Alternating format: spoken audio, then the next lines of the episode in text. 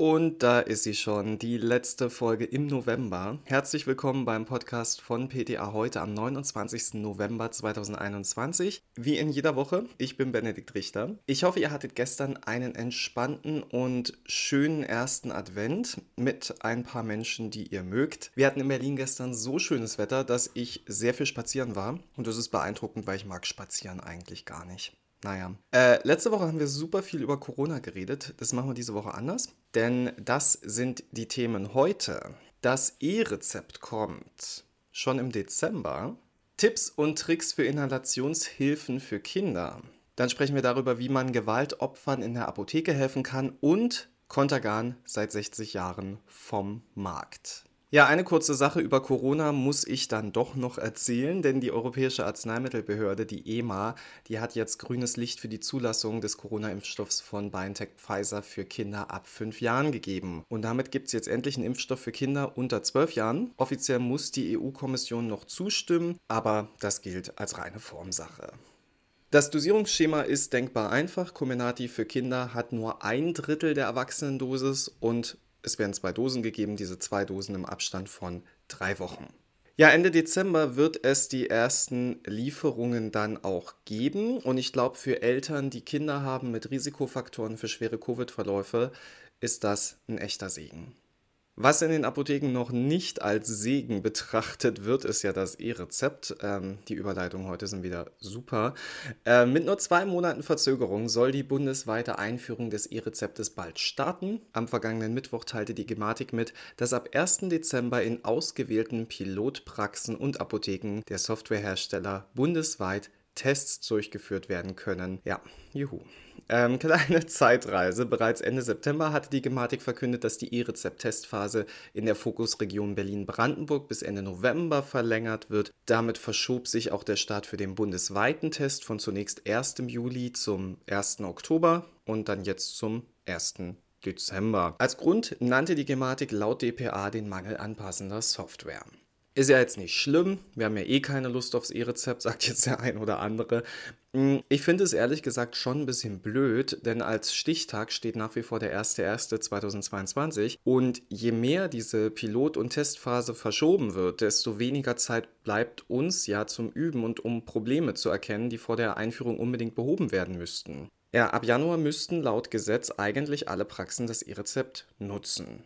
Die Gematik weist darauf hin, an der bundesweit verpflichtenden Einführung zum 1. Januar 2022 für diejenigen, die dazu technisch in der Lage sind, E-Rezepte zu erstellen bzw. einzulösen, ändert sich nichts. Ja, in Wahrheit glaubt da aber niemand mehr dran und es wird wahrscheinlich eher die Mitte des Jahres 2022 als realistisch angesehen. Was aktuell durchaus real ist, das sind die zunehmenden Atemwegserkrankungen bei Kindern. Bronchitis natürlich ganz vorne mit dabei und auch das gefürchtete RSV. Da hatten wir auch eine Podcast-Folge drüber. Aber auch so chronische Krankheiten wie COPD und Asthma gibt es, die ja auch als Risikofaktoren für Covid-19 gelten. The key is Inhalation. Denn dadurch können Arzneistoffe direkt in den Bronchien appliziert werden. Großer Vorteil der Inhalationstherapie ist die unmittelbare Wirkung am Ort der Erkrankung. Der Wirkstoff gelangt auf direktem Weg in die Atemwege und kann dann dort schnell seine Wirkung entfalten. Und, das wisst ihr auch, lokale Anwendung hat immer den Vorteil, weniger unerwünschte Nebenwirkungen zu haben als die systemische Gabe. Ja, so einfach es auch klingt, alle Eltern werden zustimmen. Eine inhalative Therapie, die funktioniert nur dann, wenn auch richtig inhaliert wird und genau das kann bei Kindern manchmal zum Problem werden. In aktuellen Richtlinien werden für Kinder sogenannte Spacer empfohlen. Das sind Vorschaltkammern, um es mal auf Deutsch zu sagen. Die sollen zunächst mit Gesichtsmaske verwendet werden, etwa ab dem vierten Lebensjahr dann mit Mundstück. Verwendet das Kind den Spacer nicht so optimal oder verweigert es den vielleicht sogar, dann wird auf ein Inhaliergerät zurückgegriffen. Dosiererosole sind bei Kindern unter sechs Jahren nicht indiziert, da bei ihrer Bedienung oft Fehler passieren können. Ja, was ist wichtig beim Spacer? Punkt 1. Er muss aus antistatischem Material sein, zum Beispiel Metall. Ich weiß jetzt nicht, wie es euch geht. Ich kenne wenig Metallspacer. Ich kenne eigentlich immer nur die aus Kunststoff, ehrlich gesagt. Aber auch die können antistatisch werden, indem man sie regelmäßig mit Geschirrspülmittel behandelt. Wird der Spacer für die Corticoid-Applikation verwendet, dann richtet sich seine Größe übrigens nach der zu inhalierenden Dosis. Wie bei allen inhalativen Corticoiden gilt auch hier Mund ausspülen oder danach etwas essen oder trinken. Spacer sollten nach der Anwendung gereinigt werden. Das ist für uns wieder selbstverständlich, das sollte man aber in der Beratung auf jeden Fall immer noch mal dazu sagen. Am besten, wie schon erwähnt, mit Spülmittel und lauwarmem Wasser, dann mit klarem Wasser nachspülen und natürlich bis zur nächsten Anwendung vollständig trocknen lassen.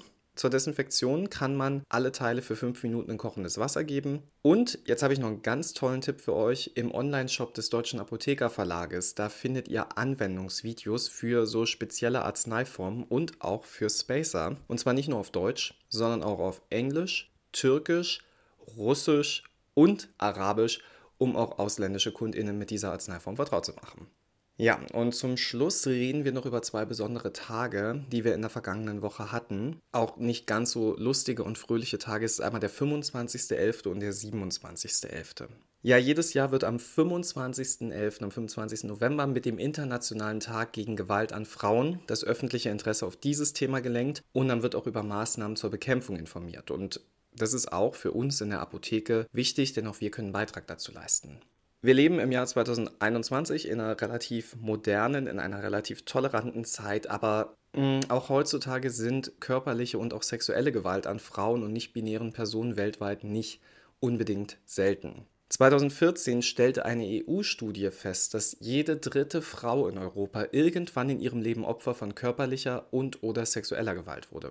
Und dass die Zahlen in der Corona-Pandemie anstiegen, das wissen wir auch bereits. Ihr wisst, in der Apotheke wird es sehr schnell sehr privat. Unsere KundInnen erzählen uns sehr schnell sehr intime Dinge.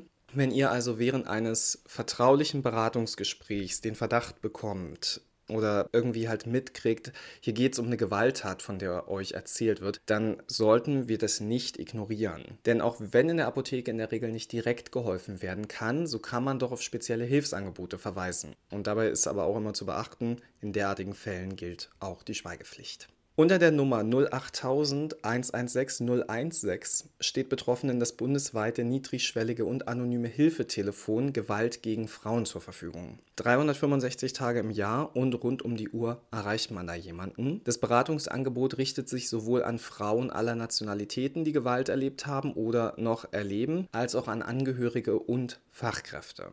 Auch lokale Frauenberatungsstellen kommen manchmal in Frage. Eine Übersicht der zur Verfügung stehenden Stellen findet ihr online unter www.frauen-gegen-gewalt.de. Kurze Triggerwarnung, wenn ihr zu emotional auf das Thema Vergewaltigung reagiert, dann hört jetzt bitte weg, denn ich muss es noch kurz anschneiden. Auch nach einer Vergewaltigung kann die Apotheke Anlaufstelle für die Pille danach sein.